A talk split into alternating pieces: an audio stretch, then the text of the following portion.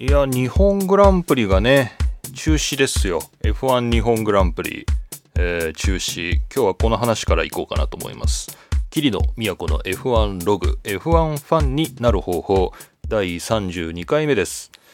えー、これは NHK ニュースかな ?NHK ニュースだってなんかすごいな。F1 の、えー、ニュースがこう NHK ニュースに入ってるっていうのはちょっと嬉しいですね。全然嬉しくないニュース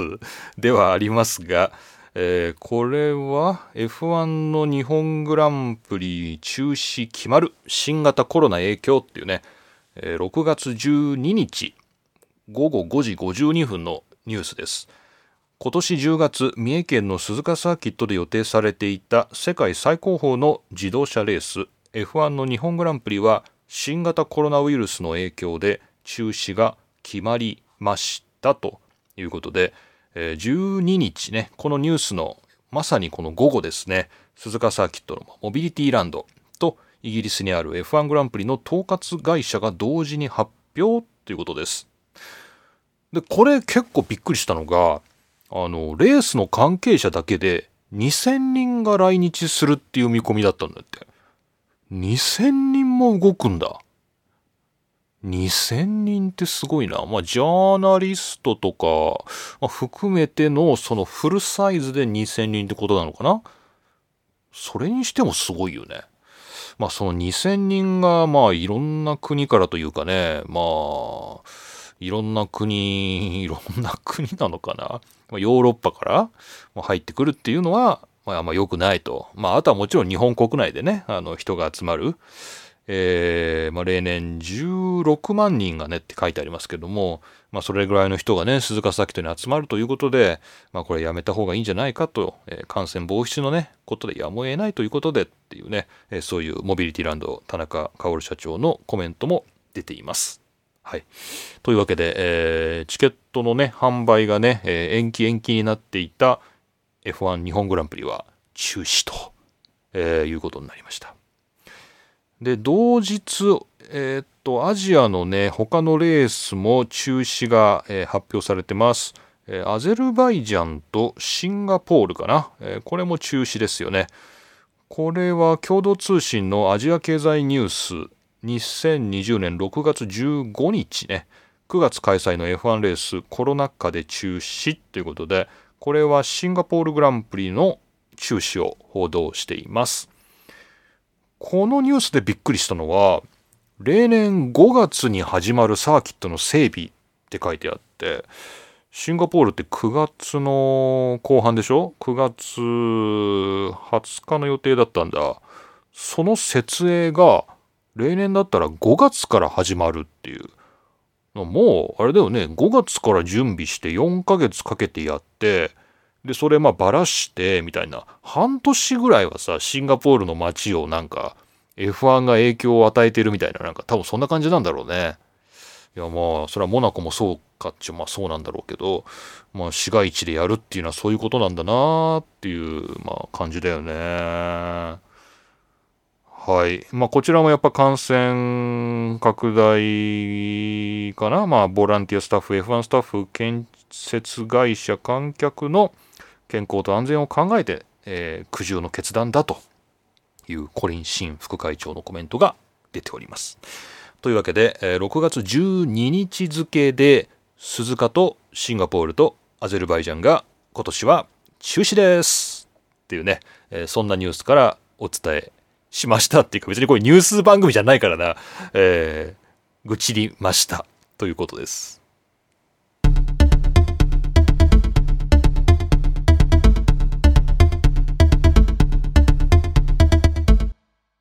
で、本当に F1 やるのっていう、7月からオーストリアでっていうね、なんかこう現実感がないっていうか、別にやってくれていいんだけど、なんか最近あれよ、朝ラジオとか聞いてても、もうプロ野球のことしか言わないもうみんな放送局とかさもうプロ野球が利害利権だからさもうこれ自分たちで煽らないといけないからもういやもう中日ドラゴンズがもう楽しみですねと優勝はドラゴンズですとかみんな言ってんだけどそれどころじゃないだろうみたいな なんかそんな冷ややかなね気分にもなるんですけどそれは F1 も一緒でなんか冷ややかな気分にならんでもないなっていうみんなそんなことないのかなまあ、今年はいいんじゃないのみたいなね、なんか気分になっちゃいますけどね。でもやるんだよね、これ。 DAZN のさ、ページに、2020年シーズン F1 のオーストリアグランプリ放送予定が出たんだよね。 DAZN のところに。これね、3日ぐらい前に出たんですけど、6月の17日だって、今日19日なんで、2日前ね、出ました。全世界待望の開幕戦、F1 オーストリアグランプリ、開催日程放送予定ということで、えー、7月3日の、うーんと、夕方？え ?7 月3日っていつこれ？金曜日なのかな？えー、夕方5時55分からフリー走行1回目。えー、小倉さんと田中さんでやるという。まあそういうことだね。で、次の日フリー走行あって予選が、午後の夜10時か。9時55分から予選。決勝が9時半から。いいですね。予選と決勝。解説中野信治。実況サッシャ。いいですね。 DAZN 契約しよっかな。っていうのがオーストリアグランプリなんですけど、その翌週も同じところで名前を変えてやるんだね。シュティ、シュティリアン、シュティ、シュティリアングランプリ。これなんだろう？調べてないや。これ何なんだろう？スポンサーの名前なの？これ。ちょっと調べた方がよかったんかなこれ。えっ、ー、と、何これ？知ってる人、知ってる人って言ったってこれ。誰が教えてくれるんだって話だよね。シュティリアングランプリ。うんと、ああ、サーキットがある地域がシュティリアンっていうところなんだ。このレッドブルリンクがあるのが。シュティリアンっていうとこなんだ。だから、オーストリアグランプリっていうその国の名前を冠したものをやった後に、シュティリアンっていうその地域の名前。だからあれか、F1 日本グランプリをやったとしたら、そこで F1 鈴鹿グランプリをやるようなもんだ。なるほどね。まあちょっとこれ、日本だとこれね、あの、混在してますけど、表記が。はい。そんな感じね。オーストリアでオーストリアグランプリやって、同じとこでオーストリアのシュティリアングランプリをやるという、こ2週連続で放送予定が出てますから、本当にやるんだね。びっくりですよ。本当に。ね。いや、まあいいと思いますけどね。ちょっとびっくりです。で、こんなね、ちょっと気になるツイートがね、あの、BBC のアンドリュー・ベンソンのツイートなんですけど、イモラ、あの、昔サンマリノグランプリをやっていたイモラが、FIA のグレード1のライセンスを更新しましたと、えー、そんなニュースですね、まあ、しばらくグランプリやってませんけれどもこのグレード1は保持してて今回それを更新できましたっていうねそういうもんです。で何？これは、え、今年ヨーロッパを中心にして開催される2020年の F1 シーズンとしてはもしかしたらイモラでイモラでですねえー、実施できるんじゃないかっていう、そういう可能性があるぞというね、あのそういうことをこのイモラが言ってますと。自分たちでね、あの、えー、やってもいいですよ、チラッチラみたいなね、そんなようなことでイモラが言っていますというね、アンドリュー・ベンソンのツイート。これは6月12日、ね、だから日本グランプリ、アゼルバイジャン、シンガポールがキャンセルされた日ですね。えー、こんな動きもあったんだということです。まあ、とりあえず、オーストリアグランプリ、本当にやるみたいなんで、ちょっと、どうするか考えます。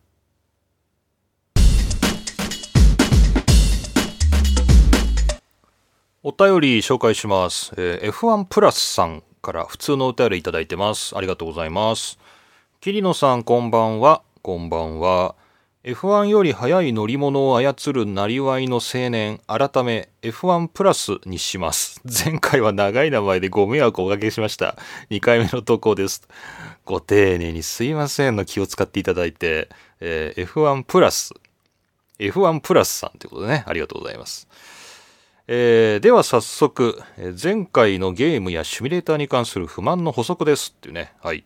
えー、我々は日常的にグラビティフォース、すなわち重力の影響を受けています。当たり前ですが、静止していればその影響は重力方向、すなわち地球の中心に向かって 1G です。うん。我々人間の体はこの 1G の環境に適応するようにできています。しかし、この G が極端に変化するような過酷な環境では人間の体は十分に対応できず様々な障害が現れます。あーまあそういうことか。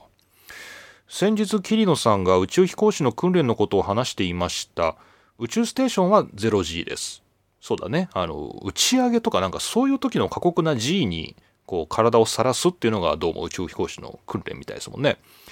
えー、0G の訓練は水の中でやったりするのかな、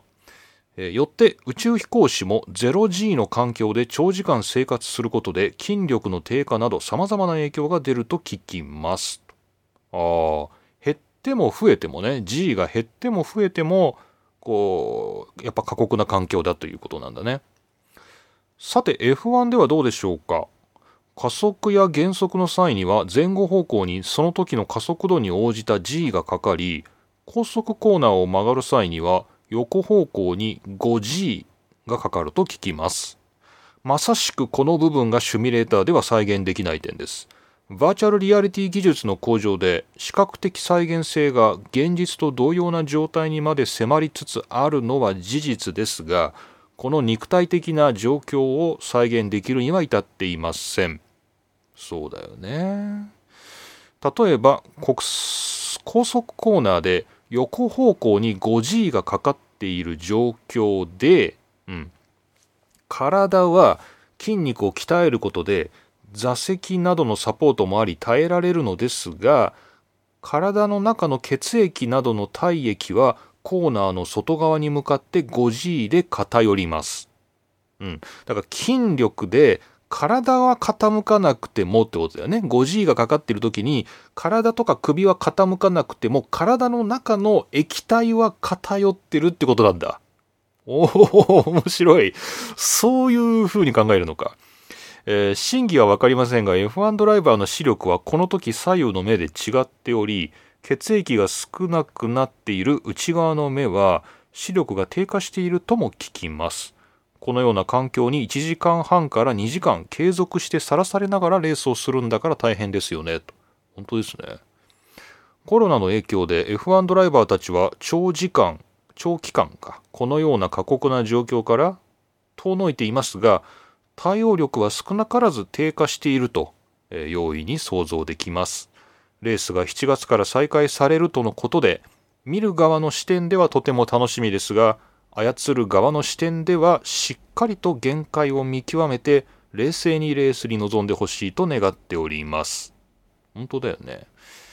最後に、にわかファンの低レベルな質問ですみません。先日の放送で桐野さんがフェッテルと言っていたのが気になりました。私はベッテルかと思ってました。ドイツ語読みでしょうか？教えてください。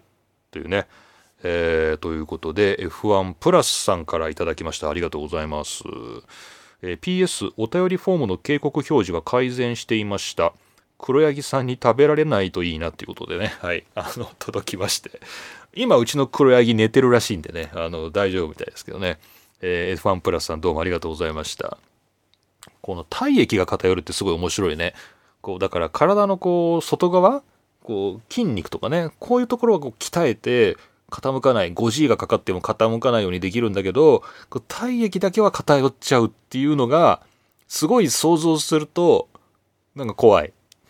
なんかすごいこの内側血液とかこう体液だけがこうこう遠心力でこうコーナーの外側に振られてるっていうとこうねなんかすごい想像するとすごいなんか人体模型みたいな感じ。なんかちょっと怖いなっていう感じしますけどそれぐらい過酷な状況で、ま2時間ぐらいこう、右に左にこう体液がこう偏るわけだ。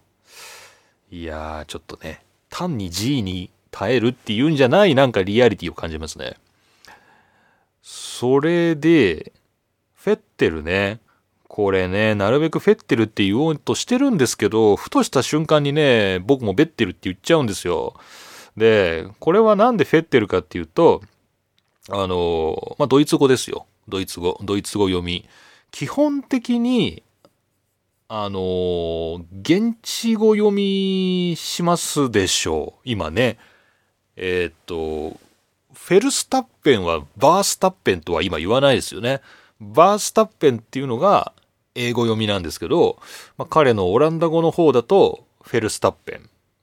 ドイツ語でもそうだよね。フェルスタッペンっていう風に言うんだけど、昔はなんかバースタッペン。あの彼のお父さんの時代にはまだバースタッペンっていう風に言ってたような気もするんだけど、まあ、やっぱ英語読みで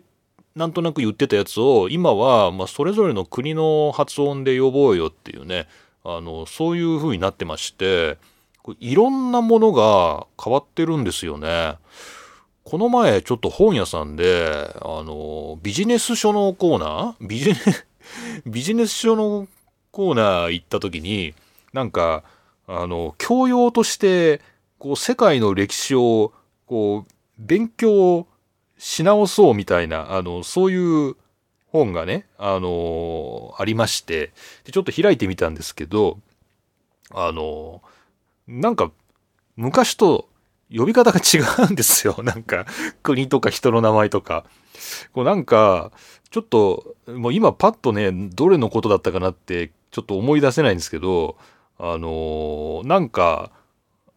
ま、マゼランも今、マゼランって言わないですよね。なんかあの、希望法、あのー、発見した、マゼランも今、マジャ、マジャ、マジャランシスって書いてあったっけ？なんか、ま、ま、マゼ、マザラン？マゼラン？マゼラン？マゼラン？マガリアンシ、マガリアンイスか。マガリアンイスっていう風になんか言ったりとか、こうなんかね、こう、まあ要するに現地読みにしていこうっていう、その人の出身地に寄せていこうっていうことで、ベッテルはフェッテルだっていうね、ことなんですよ。で、これ英語メディアもセバスチャン・フェテルって言うんで、あのあと、シャルル・クレールっていうふうに、英語メディアも、あのその、フランス人の人はフランス語読みするし、えー、ベッテルはドイツ人なんで、まあ、セバスチョン・フェトルっていうふうに言ってるから、まあ、別に日本だけの話じゃない。ね。あの、まあ、現地語読みしていこうよっていう、そういうことで、フェッテルです。ね、あの、統一したいなと思ってね、こう、フェルスタッペンって言うんだったら、ベッテルはフェッテルって言わなきゃいけないなとかね、あの、まあ、そんなようなところでね、あの、ちょっとフェッテルって頑張って言ってみたっていう、ね。またどっか別のとこだったら多分ベッテルって言ってると思いますんで。はい。そんな厳密にやってるわけじゃないですけど、あの、そういう意味で現地語読みしていくということで、あの、フェテルというふうに読んでみましたということでした。はい。えー、F1 プラスさんどうもありがとうございました。えー、皆さんもこの番組、あの、最近ちゃんとお便りが届きますんで、あの、ぜひぜひお寄せください。えー、番組のホームページから専用フォームがありますので、そちらからお便りお送りください。えー、採用された方にはですね、漏れなくパドッククラブパスをお送りしておりますけれども、まあ、まだ変わってないんで、あの F1 プラスさんは前のやつ使ってください。っていうか、あの、まだ新しい動画増えてないです。はい。すいません。というわけで、お便りのコーナーでした。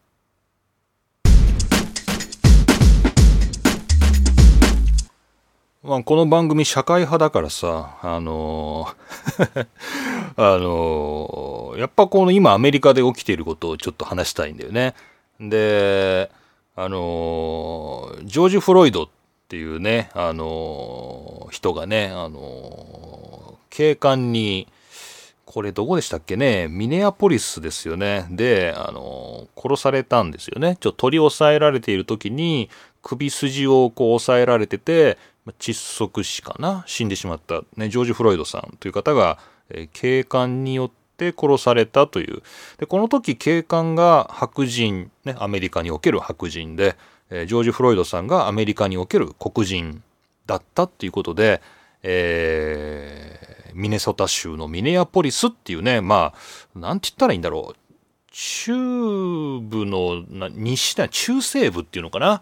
中西部のミネソタで起きた事件だったんですけれども、まあ、今ねあのソーシャルメディアであっという間に、えー、こうバッと広がるしこうまさにこの何て言うの殺される瞬間っていうのを誰かが撮ってるんだよね。でこれねあの前ネットフリックスのえっ、と番組で別のねドキュメンタリーで見てたんだけどあの必ず撮るんだってそのアメリカでね、例えば、えー、逮捕される時っていうのは、誰かが逮捕される時に、まあ、近くに仲間がいるから、その仲間がその逮捕される瞬間っていうのを絶対に動画で撮るんだって。で、あの、これは何で聞いたんだ？ギャングだ。アメリカのギャングの あのドキュメンタリーを見てた時に、そのギャングの人が、まあ、ギャングつるんでるじゃん。で、だけど、一人捕まえにね、こう警察が来て、あの、捕ま、捕まえていくっていう時に必ずその逮捕の瞬間を取るんだって。で、あの、それはあの、やっぱりこう、暴力が加えられる可能性が非常に高い、えー、っていうこともあるし、こう、違法なね、あの、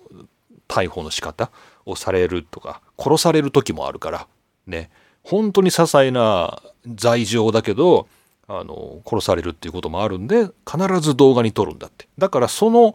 文化だろうね。その逮捕される時には動画に撮るっていう、そういう文化があるんで、このジョージ・フロイドさんが亡くなる時も、別になんか、野じ馬的に撮ってたんじゃなくて、もう本当に撮らなきゃいけないっていう、その、逮捕の瞬間を。そういう文化だから、それ取られてて、で、たまたま、この時は、まあ、そのまま殺されてしまった。で、それがまあ、SNS でね、拡散したっていうこともあって、まあ、全米に広がり、これがさらに、まあ、イギリスでもやってたし、まあ、世界中に広がるっていう、えー、そういう流れになっています。で、こう F1 に関してというと、まあ、この時に一人でいつも戦うのが、えー、ルイス・ハミルトンなんですよね。あのールイス・ハミルトンがね、えー、っと、これは英語の記事、ちょっと日本語になってるか僕わかんないんですけど、えー、レースファンっていうね、メディアで、えー、載ってます。ちょっと前だね、2020年の5月31日、えー、キース・コランティンという人の記事です。えー、っと、これはまあ、ハミルトンが一人で F1 界を代表するかのように一人で戦っているというですね、そういう記事です。えジョージ・フロイドの死を受けて、これちょっと今訳したやつ読んでますけど、ルイス・ハミルトンは仲間の F1 ドライバーたちに人種差別に反対反対する声を上げようよっていうね、えー、そういうこう、なんていうのかな。チャレンジ、だどう訳したいんだろうな。まあ、声を上げようよっていうふうに呼びかけてるみたいな、そんな感じかな。えー、で、あの、まあ、ハミルトン自身は6度の世界チャンピオンで、まあ、あまあ、一人肌の色という意味では黒いっていうね、えー、そういうことになっています。で、えー、彼はこう言っていますね、えー、白人が支配しているスポーツであるこの F1 モータースポーツこの業界では誰も何も言わないと。えー、誰からも何か言われているってことはないと。私はそこに、このモータースポーツ界にいる唯一の、え、そういう、なんていうんですか。うん、こう、黒人っていうのかな。ここではカラー、うん、ピーポー・オブ・カラーって書いてあるんだけど、まあ、有色人種って訳しちゃうとアジア人も入るからね。まあ、黒人、まあ、唯一の黒人であるにもかかわらず、えー、まあ私はね、あのー、まあ、一人でね、戦ってるんだみたいな、えー、そんなようなことが、えー、書いてあります。で、えー、もちろん、あの、略奪したり、建物を燃やしたりっていうね、そういう暴徒化している人、まあ、それは必ずしもね、その、今回のね、事件とは関係なくね、騒ぎたくて騒いでるって人もいるというようなね、報道もありますけれども、まあ、くまでハミルトンは、ま、平和的に抗議している人たちと一緒に共にありたいと。えー、いうことを言っています。で、マイノリティの扱い扱い方を変えなければいけませんと。えー、平等、人種差別、階級差別。やっぱイギリス人だから階級差別って言うんだな。面白いなとか言っちゃいけないんだけど、まあ、平等、人種差別、階級差別、ね、みんな私たちが同じだっていうことをね、一体どうやって教育するのか、ね、えー、そんなようなことを言っています。はい。まあ、そんな感じで、まあ、確かに F1 ドライバー、モータースポーツ界から何かあったのかな。まあ、アメリカのね、それこそインディとかね、そっちの方では何かあったのかもしれませんけれども、ちょっとヨーロッパベースのモータースポーツの方とかね、日本のモータースポーツとかね、その辺がちょっとどういうふうにリアクションしているのか、今回の件にどうリアクションしているかっていうのはちょっとわかりません。調べときゃよかったけどね。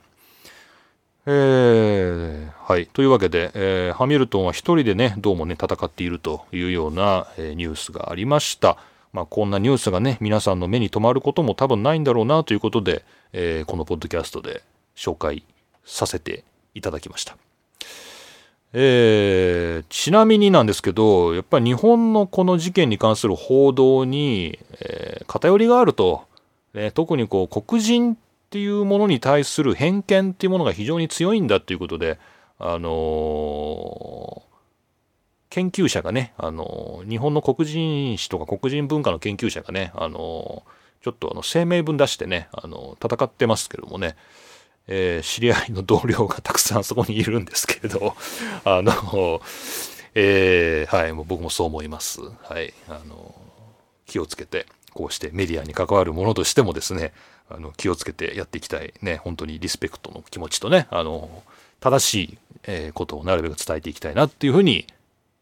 思ってます。まあしかし、はい、この番組はそんな、あの、真面目な報道番組でもございませんので、まあ、引き続き F1 について F1 に関連するいろいろなことをね、えー、お話ししていこうかと思います。で、その中にこのミネアポリスの事件も当然入ってくると。そういうことでした。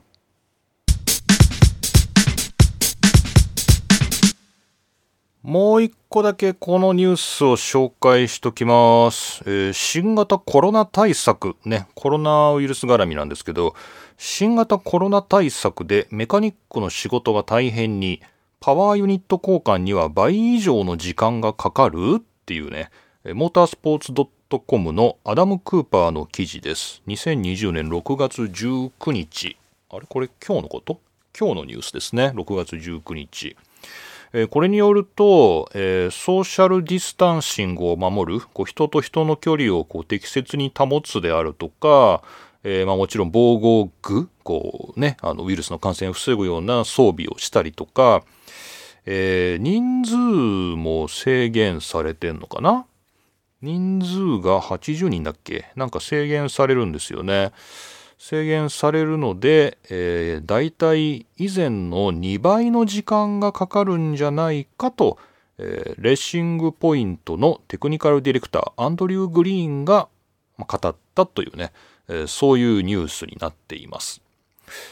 だから、もしトラブルが起きた時に、こう今までのようにはマシーンが直せないと。えー、パワーユニットの交換が間に合わないとか、えー、当然そういうことも出てくるだろうから、えー、マシーンを壊さないということも大事だという、まあ、そんなようなニュースですね。しかし、どうすんだなんか別のところで、どこで見たっけ？なんか、F1 のこう、ジャーナリストの人数を制限するみたいな、なんか、そんなような話を見たような気がすんだけど、どこで見たっけな？なんかね、あのー、減らすらしいですよ。誰が入れるんだろうね。なんか、えー、まあいろいろなこう規模の縮小があるからねあのそういうことが起きるみたいですね。なるほどねちょっとねまあ別にジャーナリストはいなくていいんだろうけどあのこういうエンジニアとかねこういうところで、えー、コロナウイルスで人が減ってとかねこう活動が制限されて今までのようにはいかないとか出てくるとまあそれはそれでまあ面白いっちゃ面白いけど、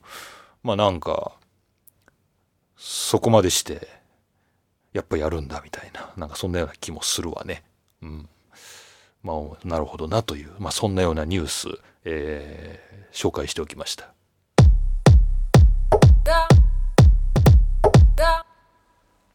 はい。というわけで、今回も何一つ盛り上がることなく、チェッカーを迎えました。桐野都の F1 ログ F1 ファンになる方法第32回をお送りしました、えー、今日は6月の19日2020年6月19日ということです。開幕まで1ヶ月を切ったということですね。はい。本当なんでしょうか。よくわかりませんけれども、えー、そういうことになっております。プロ野球、日本のプロ野球は今日開幕ですかね。まあなんかいろんなプロスポーツの興行が、あの、平常化ね、あの、まあ、無観客ではありますけども、まあ、いろんなところで元に戻りつつあり、まあ、聞くところによりますと、繁華街もかなりの人出だと、ね、あの、人出が戻ってると、僕まだちょっと都心には出かけてないんですけれども、まあ、かなりの人出だというふうにも聞いてますのでね、まあ、だんだんとみんないろんなことを忘れていくのかな。うん、まあそんな感じですね。はい、というわけでした。えー、さあ、まあ、次回は、まあ、いつになるかこの番組分かりませんけれども、またちょっとニュースやお便りがね、こう手元に、えー、溜まった時にまた配信しようかなと思っております。グランプリのスケジュールは、一応、えー、7月3日から、ね、決勝は7月5日にオーストリアグランプリ。これが次回の予定になりましたので、えー、皆さん7月5日夜9時半、あ僕は寝てるかもしれないですけどね。9時半、9時半寝てるかな？寝てるかな？なんかな？まあまあ、まあまあまあまあまあ、まあ、寝てるかもしれませんけれども、スタートぐらいは見届けたい、え、気はしますが、えー、寝てたらごめんなさいというね、まあそんな感じです。はい、というわけでした。はい、じゃあまた皆さん、また次回お会いしましょう。えー、霧の都がお送りしました。